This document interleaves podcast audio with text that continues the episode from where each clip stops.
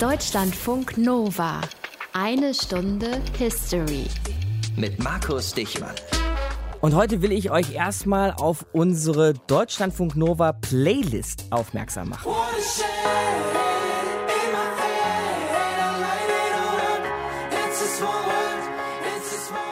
Da spielen wir zum Beispiel die hier, die Giant Rooks. Fünf Jungs aus Hamm singen schön mehrstimmig alle zusammen. Genauso machen das übrigens auch die Eurekas.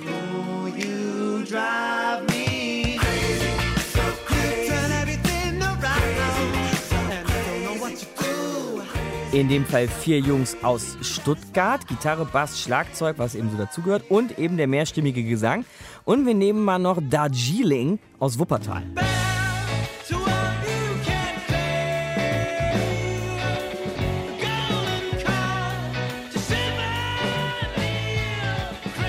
dreimal deutsche Bands, die wir hier spielen bei Deutschlandfunk Nova, die uns alle im Interview erzählt haben, dass sie und ihre Musik und ihr Gesang beeinflusst sind von so vier Pilzköppen aus Liverpool.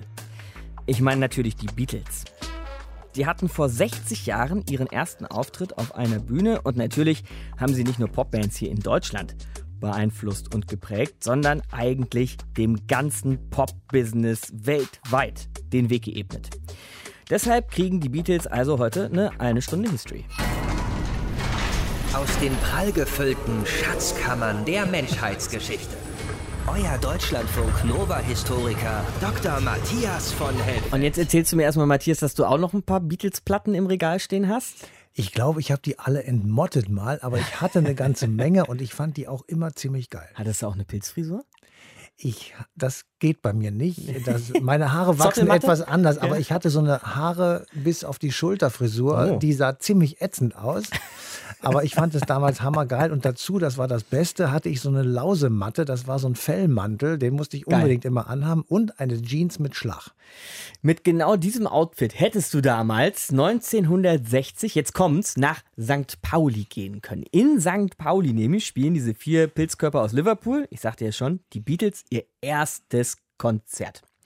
Das war in Europa nicht so eine ganz lauschige, warme Zeit, ne? die 50er, 60er Jahre. Nee, das kann man wohl nicht sagen. Also es war ziemlich unruhig, kann man so in der Rückschau betrachtet sagen. Der Zweite Weltkrieg war mal gerade ungefähr zehn Jahre vorbei. Der Wiederaufbau hatte begonnen in Deutschland, genauso wie in anderen europäischen Ländern. Und, das kann man sich auch leicht vorstellen, es gab natürlich große gesellschaftliche Auseinandersetzungen. Mhm, zum Beispiel welche? Naja, das waren so Debatten, die langfristig betrachtet auch äh, auf die Kultur Einfluss genommen haben und natürlich auch auf Theater zum Beispiel oder eben auch auf Musik. So ein paar Beispiele. 19 1950 begann der Koreakrieg und er löste eine Debatte aus über den Krieg in der Zeit des Kalten Krieges. Da wurde diskutiert über eine europäische Armee, ganz aktuelles Thema. Mhm. 1950 wird Hans Globke Kanzleramtschef von Konrad Adenauer. Das war der erste Bundeskanzler. Und dieser Hans Globke, das war der Kommentator der Nürnberger Rassegesetze von 1935, also ein Nazi-Gesetz-Kommentator. Der wurde auf einmal in der Bundesrepublik Kanzleramtschef. Dann gab es in den 50er Jahren eine Debatte um die Wiederbewaffnung der Bundesrepublik. Am Anfang gab es ja keine Bundeswehr, deswegen müsste das neu aufgebaut werden. 1950 wurde die Wasserstoffbombe gebaut. 1952 wird sie zum ersten Mal gezündet. Der Konflikt zwischen der DDR und der Bundesrepublik verschärft sich. Es gab Einreisebeschränkungen und Schwierigkeiten. 1953 stirbt in Moskau Stalin. Es entbrennt ein Machtkampf im Kreml um die Nachfolge und in der DDR kommt es zum Aufstand vom 17. Juni und 1954 werden in den USA Kommunisten per Gesetz kriminalisiert. Also man sieht, es ging auf der ganzen Welt eigentlich immer wieder um Krieg und Frieden und das war eigentlich auch nicht so verwunderlich, so kurz nachdem dieser Zweite Weltkrieg gerade mal vorbei war. An dessen Ende sich ja sofort der Kalte Krieg entzündet, über den wir auch oft genug schon gesprochen haben hier in einer Stunde History. Das sind natürlich aber alles Themen, Matthias, die du ansprichst, die vor allem, würde ich jetzt mal so annehmen, damals auch die Jugend befasst haben. Die haben sich gefragt, wo geht die Reise hin jetzt in dieser Nachkriegswelt, ne? Ganz genau. Es waren jüngere Leute, vor allem natürlich auch Studenten, Studenten, die einfach Zeit und Muße hatten, sich mit diesen Themen zu beschäftigen. Diese Debatten waren ausschlaggebend für das Verhältnis vieler Kinder zu ihren Eltern. Es kam dann zu den Debatten um die NS-Vergangenheit der Väter und Großväter hinzu. Mhm. Das hat in den 50er Jahren sicher zu einer Art Entfremdung von vielen jungen Leuten zu den Älteren geführt. Es begann so etwas wie, man kann es vielleicht sagen, als Jugendrevolte und da passte natürlich die neue Musik, die in England und in den USA zuerst gespielt wurde, passte gut dazu und natürlich auch Mode und Frisuren, ich hatte es gerade schon gesagt. Klar, Pop und Kunst und Kultur und Mode sind immer so ein guter Resonanzboden für das, was gesellschaftlich passiert, aber war das äh, in Deutschland denn damals auch schon so? Also erstmal muss man wirklich äh, sagen, reumütig bekennen, nein. ja. ähm, also ich habe mal so ein bisschen rumgeguckt, 1954 ja, stand Vico Toriani, den kennt kaum einer, das war so ein Showmaster, der hatte also im Fernsehen später irgendwelche Samstagabendshows, jemand, der Deutsch sprach, aber mit so einem bestimmten Einschlag an sich ganz sympathisch. Und der hatte ein Lied namens Granada. Und das stand also auf der Nummer 1 der deutschen Hitparade. Klasse. 1956 war Freddie Quinn mit Heimweh, aber auch schon Bill Haley and his Comets ähm, mit Rock Around the Clock in den Hitparaden zu Aha. finden. Das war so ein bisschen ein Stück neue Freiheit, die da aus den Vereinigten Staaten herüberkam. Aber auch nach dem ersten Auftritt, um den es ja heute geht, der Beatles in Hamburg 1960, gab es immer noch keinen Platz für die Beatles Beatles in den deutschen Hitparaden. Man kann also vielleicht sagen, in Deutschland sangen noch lange Freddie Quinn vom Jungen, der bald wiederkommt. Billy Mo kaufte sich einen Tiroler Hut und eine gewisse Manuela gab dem Bossa Nova die Schuld. Und Gitte wollte schlicht einen Cowboy als Mann. Eieieiei. Das war jetzt nicht so der perfekte Nährboden für etwas andersartige Musik von diesen schrägen Pilzköpfen aus einer englischen Arbeiterstadt, ne? Ja, aber es war zunächst mal, vermutlich jedenfalls in Deutschland, so ein bisschen Musik für Insider. Also die, die sich damit beschäftigen, ja. die haben das das natürlich sehr viel früher mitbekommen und die fanden das bestimmt auch sehr gut. Es gab in diesen Jahren im Übrigen, haben wir ja auch schon gehört, sehr viele andere Bands, nicht nur die Rolling Stones, die 1962 sozusagen als Kontrapunkt in Anführungsstrichen gegründet wurden, aber der Mainstream, der war zunächst einmal noch deutsch tümelnd. Und mit dem Protest, der sich immer mehr ausgeweitet hat gegen das verkrustete System in der Bundesrepublik. Da kam eben auch die neue Musik dazu und eben auch die Beatles und viele andere. Man weiß es nicht, wenn man es nicht weiß, aber Hamburg spielt keine kleine Rolle in der Geschichte der wahrscheinlich berühmtesten Popband aller Zeiten. Die Beatles haben da eine Menge gelernt in Hamburg und nicht zuletzt ihren ersten Auftritt eben unter genau diesem Namen gespielt. Die Beatles. Wiebke Lehnhoff kennt das Geschichtchen. Spät abends am 16. August 1960 kommt eine junge Band in Hamburg an, aus dem Nordwesten Englands, der Hafenstadt Liverpool. Fünf Jungs im Alter zwischen 17 und 20, die Rock'n'Roll spielen, also eine Musikrichtung, die erst ein paar Jahre vorher ihren weltweiten Durchbruch gefeiert hat. Mit Bill Haleys Rock Around the Clock. Die junge Band aus Liverpool ist allerdings bisher noch nicht so erfolgreich. Unter anderem, weil sie keinen festen Schlagzeuger findet. Der harte Kern der Band ist John Lennon, Paul McCartney und George Harrison, alle drei an der E-Gitarre. Bis vor kurzem haben sie noch in Johns Band The Quarrymen gespielt.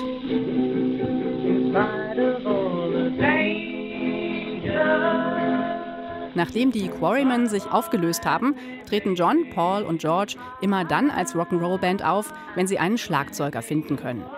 Im Januar 1960 überredet John Lennon seinen Freund Stuart Sutcliffe von der Kunstschule, sich einen E-Bass zu kaufen und bei der Band mitzumachen.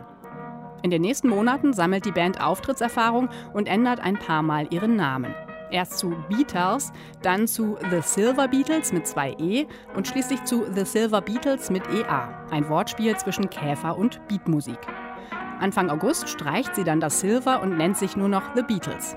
Die Jungs haben Glück, als ihnen der Liverpooler Musikveranstalter Alan Williams ein Engagement in Hamburg anbietet. Dahin vermittelt er englische Bands für Nachtlokale. Einziges Problem, wie sich George Harrison erinnert, gefordert ist eine fünfköpfige Band und sie sind nur zu viert, weil sie immer noch keinen Schlagzeuger haben. Den Job hat Paul vorläufig übernommen. Alan Williams came to us and said, "Okay lads, you can have this job in Germany. The only problem is you've got to be five people." At that point, Paul was the drummer because all the drummers didn't show up. Die Band braucht also schnell einen Schlagzeuger, wenn sie in Hamburg auftreten will. Kurz vor der Reise wird als Drummer noch Pete Best angeheuert. In der Nacht vom 16. auf den 17. August 1960 kommen die Jungs in Hamburg an. Im Rotlichtviertel St. Pauli blinken die Neonreklamen. Dort sollen die Beatles ab dem Abend auftreten, und zwar im Club Indra auf der Großen Freiheit. Aufnahmen vom allerersten Auftritt der Beatles dort gibt's nicht, aber ein Zeitzeuge erinnert sich. Horst Fascher, damals Leiter der Musikclubs Kaiserkeller und Top Ten Club, fand den Auftritt sehr enttäuschend. Es waren fünf Mann, die mehr Schrammelmusik spielten. Also es waren vier Gitarren und ein Schlagzeuger. Das heißt, der eine hatte die Bassgitarre natürlich, um das was Stuart. Alle anderen spielten Gitarre und die hatten vielleicht drei Chords drauf. Und die kamen aus dem Skiffle und so hörte sich das an. Ja. Kein Rock'n'Roll. Die Beatles merken, dass sie nicht so gut ankommen. Aber sie sollen ja monatelang jeden Abend stundenlang spielen, um Gäste in die Bar zu locken. Also beginnen die Jungs eine Schau abzuziehen, wie ihr Clubbesitzer wünscht. Mit Hilfe von Aufputschmitteln und Alkohol legen sie wilde Auftritte hin. Sie ziehen ihre Coversongs in die Länge mit zig Solo-Einlagen. So werden sie spontaner, selbstbewusster, vergrößern ihr Repertoire und verbessern sich beim Singen und an ihren Instrumenten. Anfang Oktober wechseln sie vom Indra in den Kaiserkeller und dort sieht sie ihr späterer Freund Klaus Vormann zum ersten Mal. Ja, es war unheimlich eindrucksvoll. Die erste Band war Rory Storm and Hurricanes und da spielte Ringo Schlagzeug. Und das fand ich schon mal toll. Und dann kamen eben die Beatles und das war also, das hat mich dann völlig umgekrempelt. Die Band wird zum angesagten Geheimtipp auf der großen Freiheit und lockt viel Publikum an. Als sie Ende November 1960 nach Liverpool zurückkommen, sind die Beatles viel besser als vorher. Bald gelten sie unter den vielen Livebands in den Tanzlokalen als die beste. Aber auch davon gibt es leider keine Aufnahmen, wie John Lennon später sagt. Our best work was never recorded, you know. We were performers in Liverpool, Hamburg, and around the dance halls. And what we generated was fantastic. Well, we played straight rock, and there was nobody to touch us in Britain, you know. Die Beatles kehren 1961 und 62 noch für mehrere Club-Engagements nach Hamburg zurück. In der Zeit verlässt erst Bassist Stuart Sutcliffe die Band, um Kunst zu studieren, weshalb Paul McCartney von E-Gitarre auf E-Bass umsteigt. Und dann wird der Schlagzeuger Pete Best gegangen, weil er nicht gut genug ist.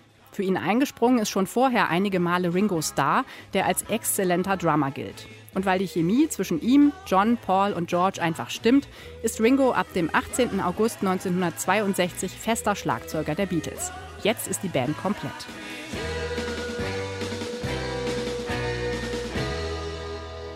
Wiebke Lenhoff über die Anfänge der Beatles in Hamburg. Eine Stunde History hier.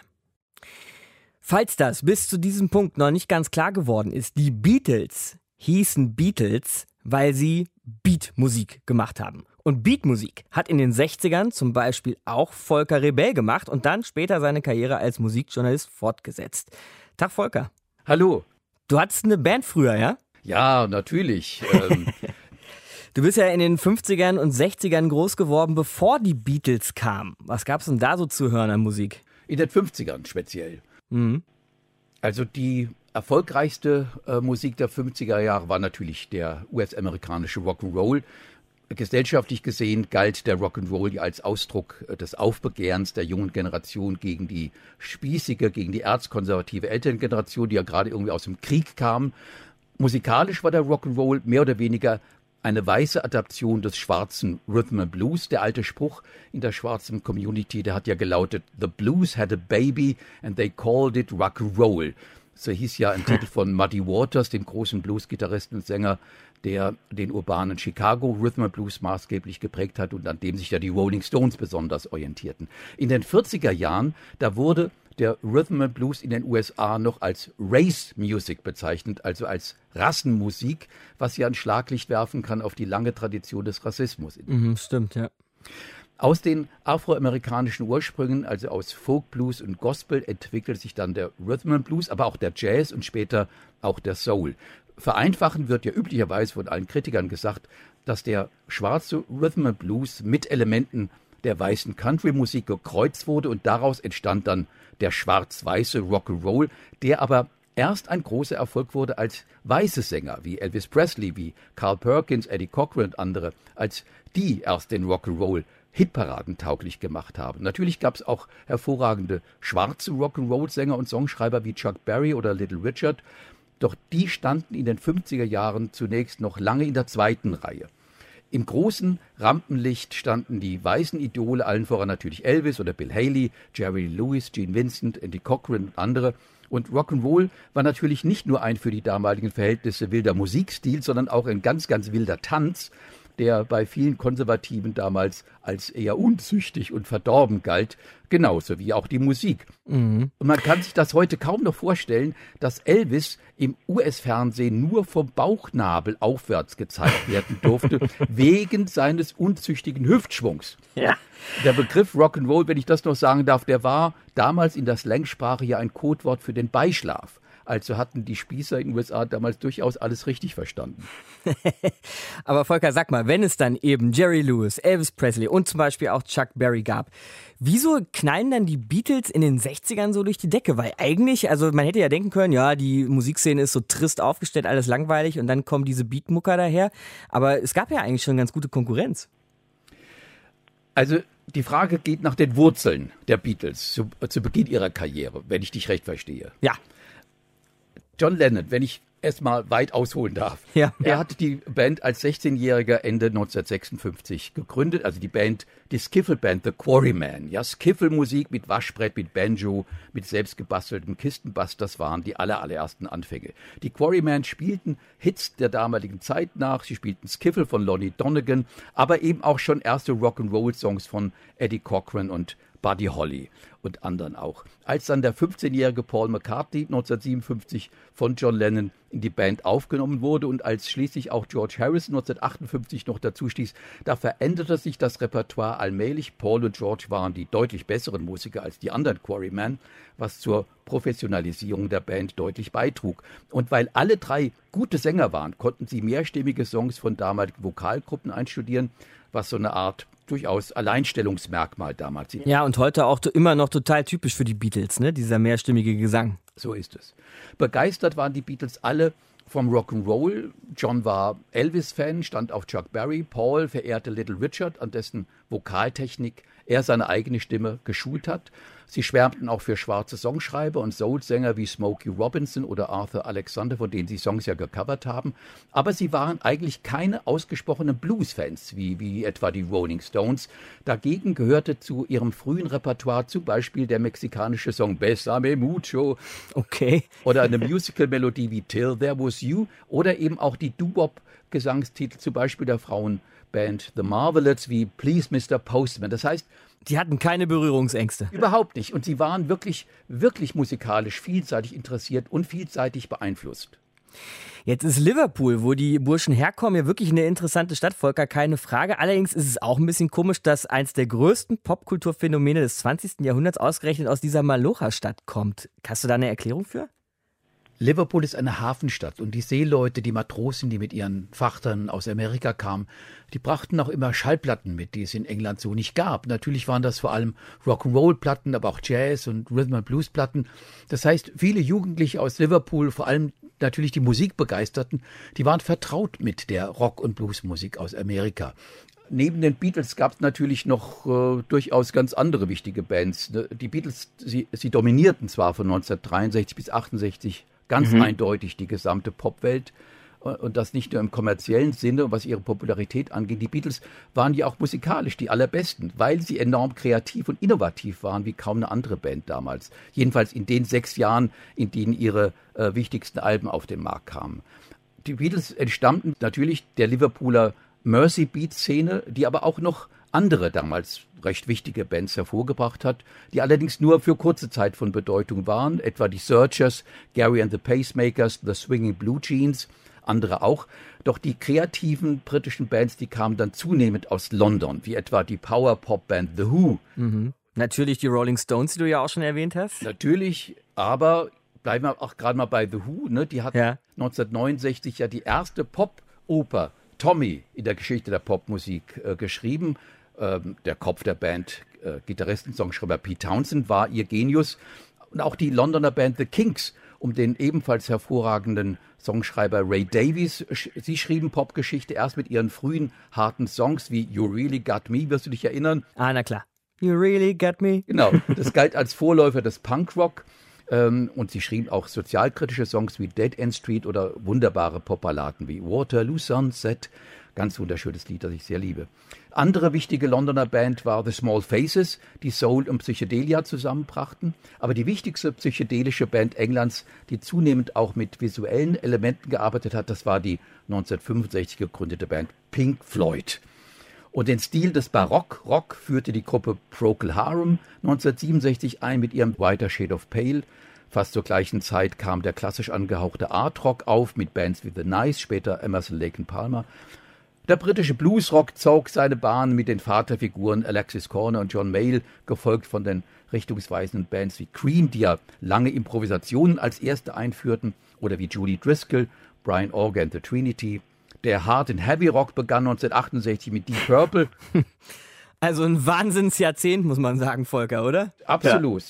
Bitte noch erinnere dich an den Progressive Rock im gleichen Jahr 68 mit Led Zeppelin. Folk, Blues, Bach-Zitate, altenglische Musik kamen 1968 auf dem Debütalbum von Jethro Tull zum ersten Mal in dieser Mischung zu hören. Der Jazzrock wurde 68 von Soft Machine geboren, der progressive Artrock von King Crimson. All das passierte in diesem stilistisch explodierenden Jahr 68 und das waren jetzt ja nur die wichtigsten britischen Bands.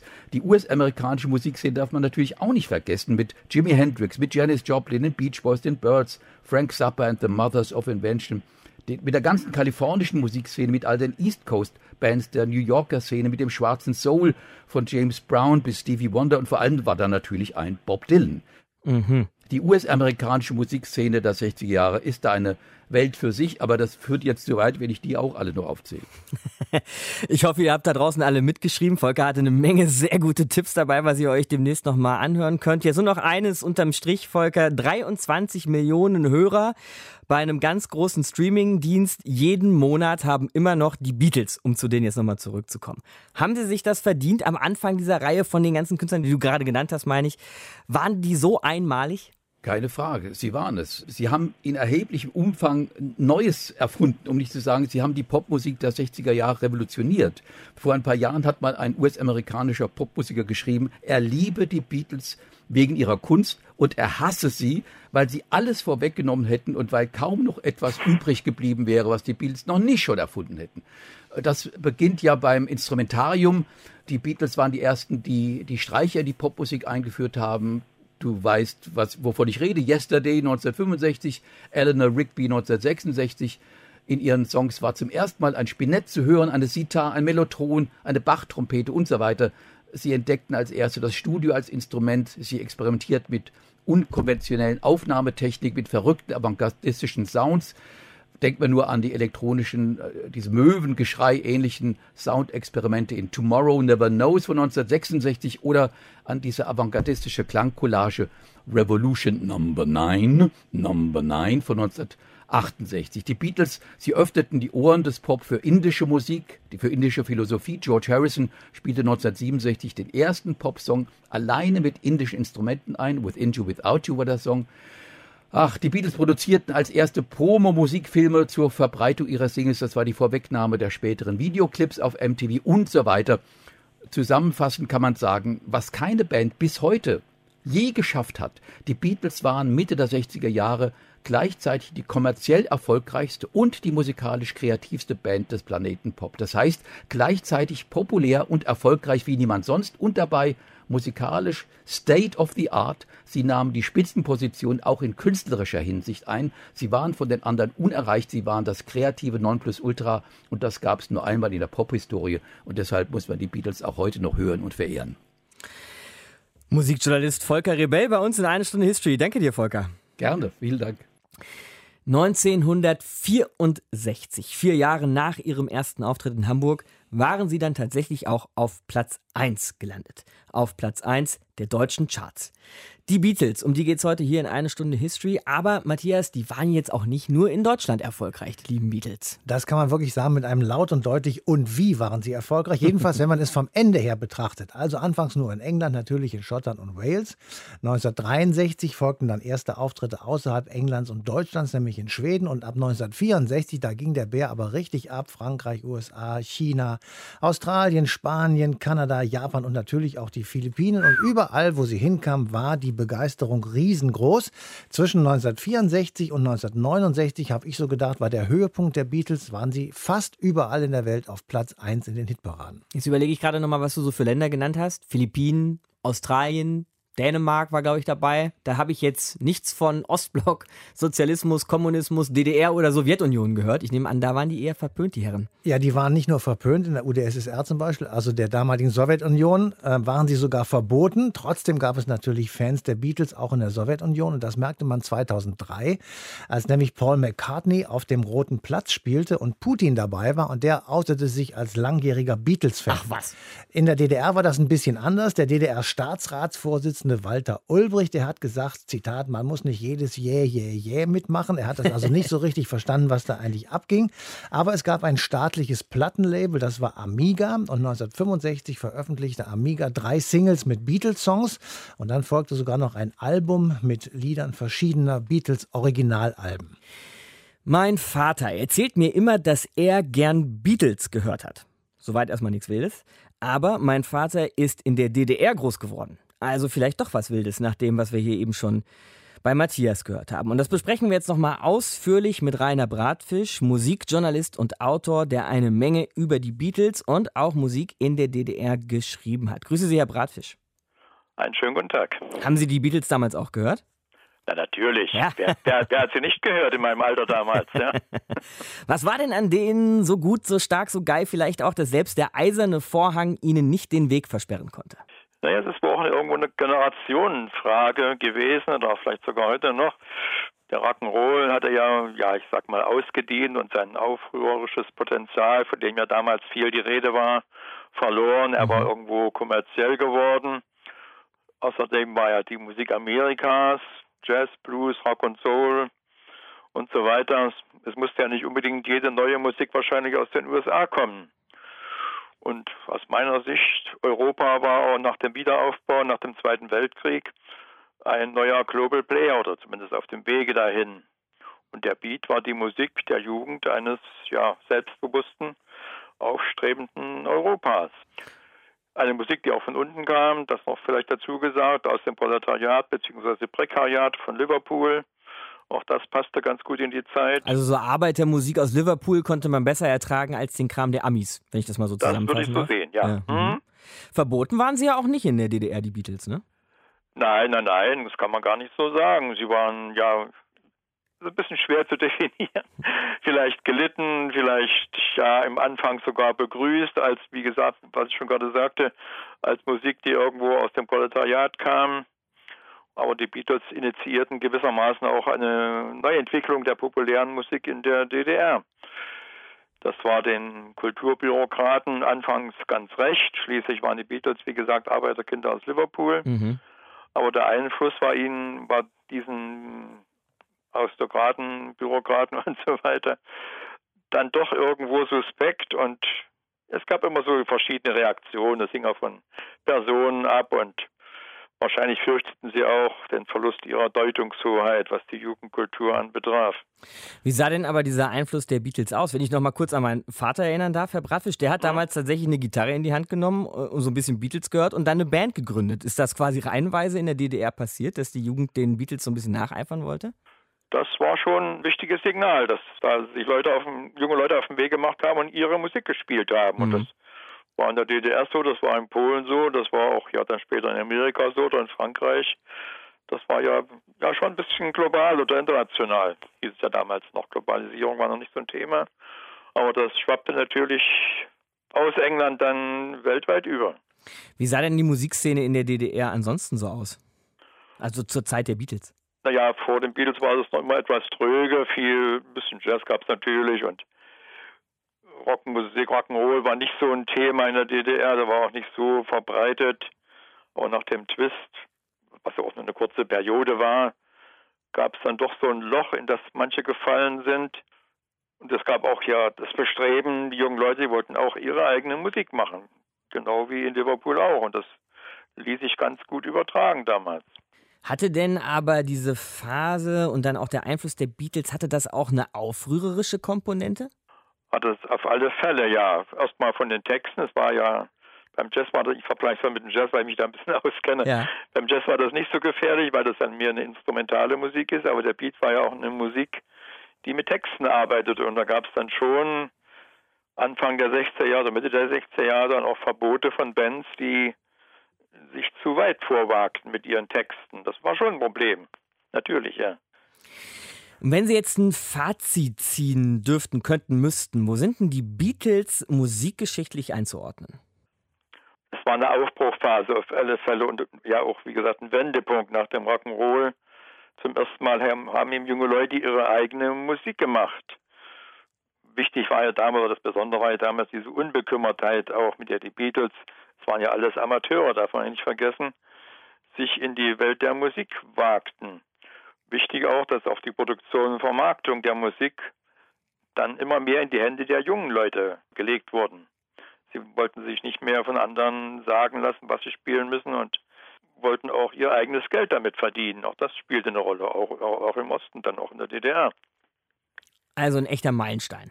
Ein echter Meilenstein, das kann man auf alle Fälle sagen, ja. Wobei die Beatles dann nicht, natürlich nicht die einzigen waren, aber sie waren nun mal ja die, die, die am bekanntesten wurden, neben den Rolling Stones oder Doors oder anderen Bands. Das war schon ein Meilenstein, das kann man so sagen, ja. Sagt Rainer Bratfisch, Musikjournalist und Autor hier bei uns in einer Stunde History. Ich danke Ihnen fürs Gespräch. Wunderbar, alles Gute, tschüss. 68 steht ja als Jahr immer so für sich, ne? Aber die 60er und 70er gelten auch vor und nach 68 als Jahrzehnte, in denen sich in Europa einiges verändert hat. Und Ernst Hofacker, Musikjournalist, hat ein Buch geschrieben, das hat jetzt wiederum den Titel 1967. Als Pop unsere Welt für immer veränderte. Grüß dich, Ernst. Hallo, Markus. Warum denn jetzt ausgerechnet 67?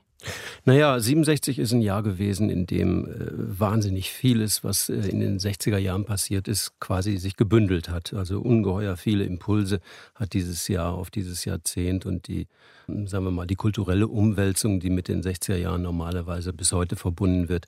Also da hm, hat dieses Jahr unheimlich viele Impulse ausgestrahlt. Und als ein Beispiel die Beatles, über die wir heute sprechen hier in der Sendung, die Beatles mittendrin. Die Beatles mittendrin, in dem Jahr dann mit Sgt. Pepper. Was ist an diesem Album so besonders?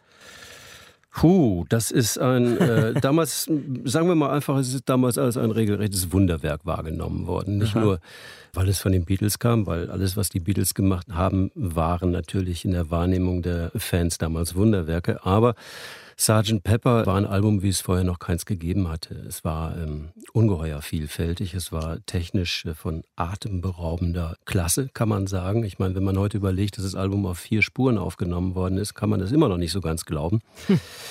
Dann war es das erste Mal, dass überhaupt die Lyrics auf einem Albumcover abgebildet wurden und so weiter und so fort. Da könnte ich stundenlang drüber reden. und weil du ja aber gerade davon auch sprachst, dass dieses Jahr 67 so gesellschaftlich auch umgewälzt hat, was haben die Beatles da vielleicht für eine Rolle gespielt? Ja, wenn man so will, waren die Beatles so eine Art Wappentiere dieser Umwälzung. Ja, man kann ja sagen, dass infolge des Zweiten Weltkriegs in der westlichen Welt und in Europa natürlich eine gewisse, eine allgemeine Amerikanisierung stattgefunden hat.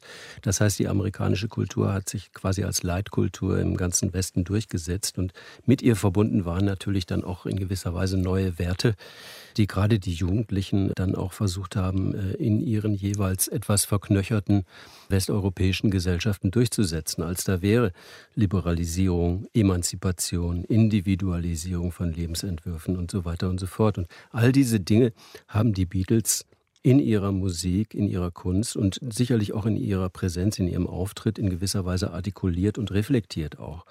Insofern kann man sagen, dass sie dieses Lebensgefühl der 60er Jahre äh, in ihre Kunst in gewisser Weise überführt haben. Nehmen wir ein Beispiel. Ja. I Wanna Hold Your Hand, so ein Song, der zwar eigentlich nur vom Händchenhalten handelt, aber er hat durch äh, die ganze Produktion, die Art und Weise, eine dermaßen große Euphorie und Lebensfreude ausgedrückt, dass er perfekt in diese Zeit und zu dieser Generation passte. Jetzt stelle ich dir aber mal die Henne- und Ei-Frage ernst. Waren die Beatles jetzt so ein paar ja, durchgeknallte Individualisten, die einem Gefühl der Zeit Vorschub geleistet haben? Oder andersrum war es in den 60ern völlig klar, weil der Zeitgeist eben so war, dass Pop- und Jugendkultur da mal so durchbrettern müssen? Also ähm, die Beatles waren sicherlich große Individualisten, die ganz sicherlich nicht das, was sie getan haben, mit dem Hintergedanken gemacht haben, wie können wir das jetzt am besten anstellen, um irgendwie auch die Zeitläufe zu repräsentieren und so weiter. Das war nicht der Punkt. Die waren ganz einfach Kinder ihrer Zeit und da haben sie dann eben auch intuitiv äh, sich der Themen angenommen auf eine Art und Weise, wie es damals unter, in, äh, unter Jugendlichen in einer jugendlichen quasi Subkultur auch angesagt war. Nicht? Da haben die, glaube ich, gar nicht groß drüber nachgedacht. Dann lass uns mal auf so eine kleine, ja, irgendwie witzige Episode auch dieser 60er gucken, die bis heute noch eine Rolle spielt, nämlich eine gewisse sagen wir, Feindschaft oder zumindest Konkurrenz mit einer Band, die etwas später kam, nämlich die Rolling Stones. Ja, also irgendwie zwischen Beatles-Fans und Stones-Fans wird bis heute noch äh, gemotzt, wer jetzt besser ist. Wo kommt denn das her? Hm, das ist äh, einerseits tatsächlich historisch zu erklären, andererseits ist es natürlich eine Sache der Medien gewesen damals. Die einen, also die Beatles waren die lieben Schwiegersöhne, die anderen äh, wurden in der Presse dann ganz gerne als die bösen Outlaws dargestellt, nicht wahr, mhm. die Rolling Stones. Und das waren Images, die äh, von den jeweiligen Bandmanagements auch ganz gerne gefördert wurden. Zum Hintergrund jetzt mal also auch historisch. Als die Beatles auftauchten, 1962 war das, da waren sie quasi die ersten überhaupt in dieser neuen Jugend-Beat-Kultur, die tatsächlich erfolgreich waren oder äh, erfolgreich werden konnten. Und die mussten sich damals schlicht und ergreifend doch an die alten Spielregeln des klassischen Showbusiness halten, auch in ihrem Auftritt. Also traten sie im Anzug auf und mit sehr gepflegtem Äußeren. Also wenn man jetzt mal daran denkt, das Provozierendste an den Beatles in den frühen Jahren waren ganz einfach ihre damals neuen Pilzkopffrisuren. Wenn man sich die heute mal anguckt, wirken die, die ja eigentlich total brav. Ja, ne? absolut. Ja. Also würde ich ja meinen Sohn nicht mal mehr in die Kita schicken, so ungefähr nicht. Anyway, ähm, bei den Stones, die tauchten dann ein bisschen später auf, also ein, anderthalb Jahre später. Und da hatte sich schon einiges geändert im Showbiz und die Dinge waren schon ein bisschen lockerer. Und die Stones und vor allen Dingen ihr Manager Andrew Oldham, die spürten natürlich sehr schnell, dass sie die besten Chancen hatten, auf diesem Markt Fuß zu fassen, wenn sie quasi als Gegenentwurf zu den Beatles auftreten würden. Ne? Also haben sie dann verzichtet auf eben dieses uniforme Auftreten, ließen die Haare dann noch ein kleines bisschen länger wachsen, also über den Kragen, guckten dann immer sehr finster in die Kameras bei mhm. Fotosessions und machten dann auch schon mal den einen oder anderen etwas frecheren Spruch, nicht? Und bei Presse und Publikum funktionierte das wunderbar. Also da hatte man dann auf einmal diese beiden Gegensätze, die Beatles für die zarter beseiteten und für die Mädels, nicht? Die Stones dagegen eher was für die Jungs und für die Rowdies. Musikalisch passte das auch zusammen, weil die Beatles dann doch ein bisschen harmonischer und melodischer waren, zumindest in den frühen Jahren. Und die Stones dagegen eher diesen rauen, bluesgetränkten Rock machten. Mhm. Wie wenig das übrigens mit dem wirklich wahren Leben zu tun hatte, kann man daran sehen, dass beide Bands schon sehr früh, quasi von Anfang an, also im Frühling 63 miteinander befreundet waren. Und die Beatles waren, glaube ich, auch nicht immer nur so nette Schwiegersöhnchen, oder? Die hatten doch da ganz am Anfang in Hamburg, wo wir heute auch mal losgelegt haben, auch eine ziemlich wilde Zeit. Eben, eben. Ich denke mal, dass die im Grunde genommen zu der Zeit durchaus deutlich wilder waren. In Hamburg beispielsweise auf der Reeperbahn als die Rolling Stones zu der Zeit, die allesamt Mittelklasse Kinder waren und ähm, doch in verhältnismäßig, sagen wir mal, gepflegten und, und kultivierten äh, Elternhäusern aufwuchsen, während die Beatles tatsächlich einen etwas äh, stärker arbeitermäßigen äh, Hintergrund hatten. Ernst Hofacker hier bei uns in eine Stunde History. Ich danke dir, Ernst. Ja, gerne doch. Also es ist wohl wie immer alles kein Zufall. Weltpolitisch und gesellschaftlich hat sich in den 60ern und 70ern einiges umgekrempelt. Matthias zum Ende von eine Stunde History und wohl nicht ganz zufällig auch in der Popmusik. Also es wird sicher einen Zusammenhang geben. Also ich bin da ziemlich sicher, dass die Antwort ja lautet. Die Frage ist nur, was war zuerst sozusagen die Musik oder eben der Zeitgeist? Was mhm. hat sich zuerst von wem beeinflussen lassen? Die Musik, aber das ist glaube ich klar, die muss immer Rücksicht nehmen auf die Zeit, in der sie entsteht. Und die Popmusik in dieser Zeit, von der wir jetzt reden, 60er, 70er 70er Jahre, die war sicher eine Abkehr vom klassischen Musikkonsum, von deutschsprachigen Liedern. Es waren seichte Klänge bis dahin, die keinem wehgetan haben. Und da wurde nun sozusagen eine Alternative entgegengesetzt. Nicht so sehr die Beatles, aber viele andere Bands, die waren sehr hart, die waren sehr laut und geradezu proletarisch. Und das war schon ein ziemliches Gegenbild. Auch wenn wir gehört haben, dass die Beatles noch weit in die 70er, 80er, auch bis heute noch in die Popmusik und die Popkultur reingewirkt haben. Die Band selbst kam Ende der 60er Jahre ja zu ihrem Ende. Ne? Ja, es gab interne Streitereien, wie man nachlesen kann. Eigene Wege wollten ausprobiert werden von den einzelnen Mitgliedern. John Lennon lernte Yoko Ono kennen und wollte eine Solokarriere machen, beziehungsweise mit ihr gemeinsam auftreten, was er ja auch gemacht hat. George Harrison galt anschließend als Wegbereiter der sogenannten Weltmusik. Also er machte eine Mischform aus westlicher und asiatischer Musik ähm, als Ausdruck des Zusammengehens verschiedener Musikstile im Zuge der ersten oder dieser Globalisierungsphase. Ausdruck dafür war zum Beispiel das Konzert für Bangladesch im Sommer 1971, mit der sozusagen die Ära der Benefizkonzerte eingeleitet wurde. Ringo Starr machte eine erfolgreiche Solokarriere und Paul McCartney schließlich singt noch heute. Aber es hat sich eben das Umfeld, in dem diese Musik heute stattfindet, geändert. Es ist radikaler, es ist politischer, es ist kämpferischer geworden. Und all das war die Musik der Beatles eben nicht unbedingt, sodass sie heute vielleicht nicht mehr so die ganz große Rolle spielen wie damals. Aber Wegbereiter waren sie allemal, das sollte heute klar geworden sein. Und das Wegebereiten ist auch beim nächsten Mal in eine Stunde History ein schöner Gedanke. Danke dir, Matthias, für diese Woche. Vor 200 Jahren nämlich wurde der Weg bereitet für rund, Achtung, eine halbe Million Menschen, die jedes Jahr die Zugspitze ersteigen. 1820 aber musste das erstmal einer im Alleingang schaffen. Die erste Besteigung des größten Bergs Deutschlands dann in der nächsten Sendung. Ich bin Markus Dichmann, macht's gut. Ciao. Deutschlandfunk Nova. Eine Stunde History. Jeden Montag um 20 Uhr. Mehr auf deutschlandfunknova.de.